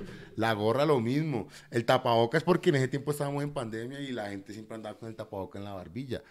Ñeros, somos ñeros. Entonces, todo fue, y fue un proceso, porque yo quiero que el personaje, siempre mi, mi pretensión es que el personaje no se quede en, en, lo que empezó. Porque la gente me dice, ah, es que usted ha perdido la esencia, es que usted no sé qué, pero es que yo no quiero que Stewart se quede con el Stewart. O sea, hay personajes estáticos, Chaplin es un personaje estático. Eh, desde el principio hasta el fin el mismo, el chavo, del principio hasta el fin, pero yo quiero que el, que el personaje mío sí tenga mutaciones, pero que no deje la esencia de la calle que es lo que la gente ve, ama y se conecta con él, con la calle. Él puede que haga otras cosas, ni que no deje la esencia de la calle, ni que entre en otras cosas tal vez de vanidad, de apariencia, que sea una persona muy, muy dada y muy humilde. Eso es lo que siempre he pretendido con, con el personaje. Y impresionados, todo el mundo. Todos teníamos miedo cuando... Yo tenía mucho miedo. Porque perros, entrar a un, un visaje de esos, güey, salir el primer capítulo, marica el peso tan hijo de puta que se tiene en sus hombros, de su familia, el mío que era el de la calle también, y de la gente y decir, no, este piro dentro hizo el oso ya. Duró una semana, no nos representó bien. Ah, ese era mi miedo. Mierda. ¿Y, qué, ¿Y ya qué vas a hacer entonces? ¿El Toxitour ha dado la vuelta a Colombia? ¿La gente te ama el en toda Toxitour ha dado la vuelta a Colombia. Quiero, quiero orientarlo hacia la parte social, sobre todo. Quiero orientarlo hacia la parte social y educativa. Eh, no tanto el Toxitour, el Toxitour pues es una marca, es lo que me, me distingue a mí, pero pues yo soy una persona de contrastes y de hacer contrapeso. Así como hago con Toxitour, pues también le educo a la gente de cómo comer. Me daño un fincho y entre semana comemos bien. Eso es como parte de las metas que yo tengo en cuanto a la cocina, hacer un poco de cocina social, ir a los barrios. Tengo ese, como eso dentro de la cabeza, enseñar a los pelados el arte y, y educar. Quiero que esto se vuelva algo más que de entretenimiento, eh, que sea educativo. Obviamente siempre tenemos que salir con alguna charaya, alguna huevonada. Pero quiero educar también, quiero educar. Así como yo tuve la posibilidad de educarme, que pelados que no han visto cosas, mostrárselas. Yo te tengo guardado en el celular como Lucho Stewart. Lucho Stewart. Porque es así, vos sos, pues no, yo, yo tengo la mitad de mi corazón con Lucho y la mitad con Stewart. Yo te quiero mucho. y vos Ah, yo también lo quiero a mucho. usted. Igualito mucho. Y hoy te quiero decir, para terminar, que te agradezco mucho, primero, que nos haya enseñado a todos eso que nos enseñaste, que vos viste una ola de comentarios la primera semana y, y como cualquiera pudo haber renunciado y dijo... No, y es duro y uno se siente mal, pero pues hay que seguir. Y creo que seguiste dándonos a nosotros lo que nos diste en el reality. Yo creo que todos los participantes sabrán de qué estoy hablando eh, y no quiero que eso se vuelva como en un comentario interno, pero también se vio al aire y es el amor, las risas, todo lo que le aportó Lucho Stewart a, a Masterchef en la temporada y pues te lo he dicho muchas no, veces. muchas gracias, mi y, hermano. a- y ahora en público Muchas gracias a mi socio por, por la invitación. Te quiero mucho. Ah, yo Muchas gracias por contar mucho, además la historia y vamos a ver cuánta gente de ese momento de tu vida va a aparecer. Porque yo sé que va a aparecer. Yo sé que gente. sí, todos mis chinos de mochos. no, importante también, perro, que Hay gente que ha recibido basura en forma de pago en la vida. Los pelados que yo vi en la correccional, los pelados que yo he visto en el bienestar, los pelados que yo he visto en la calle, en las drogas, han recibido basura. Tome, eso es lo que le da la vida. Pero muchos transforman esa basura en cosas buenas. O sea, por más basura que fue lo que me pasó a mí en la vida, no en la vida familiar, porque yo tuve siempre una muy buena familia con mucho amor, sino en la calle. Y en, y en el programa, lo que estábamos hablando ahorita, yo recibí basura. Pero fue una decisión no entregar basura. Yo recibí basura y yo hice reciclaje, weón. Entregué cosas hechas a partir de la basura. Pero también es una decisión entregar más basura. Entonces la idea es no, no entregar más basura. No entregar más maldad, porque yo per- perfectamente me hubiese podido llenar de odio. Ah, la gente me odia, pues me voy a volver una gonorrea acá. La gente me odia, pues les voy a, le- les, voy a lanzar puya, les voy a, me a de frente, voy a ser agresivo. Eso puede haber sido una decisión. Pero lo que cambia este mundo es cuando uno recibe algo que puede que se perciba como negativo y lo transforme en positivo para la gente. Eso es.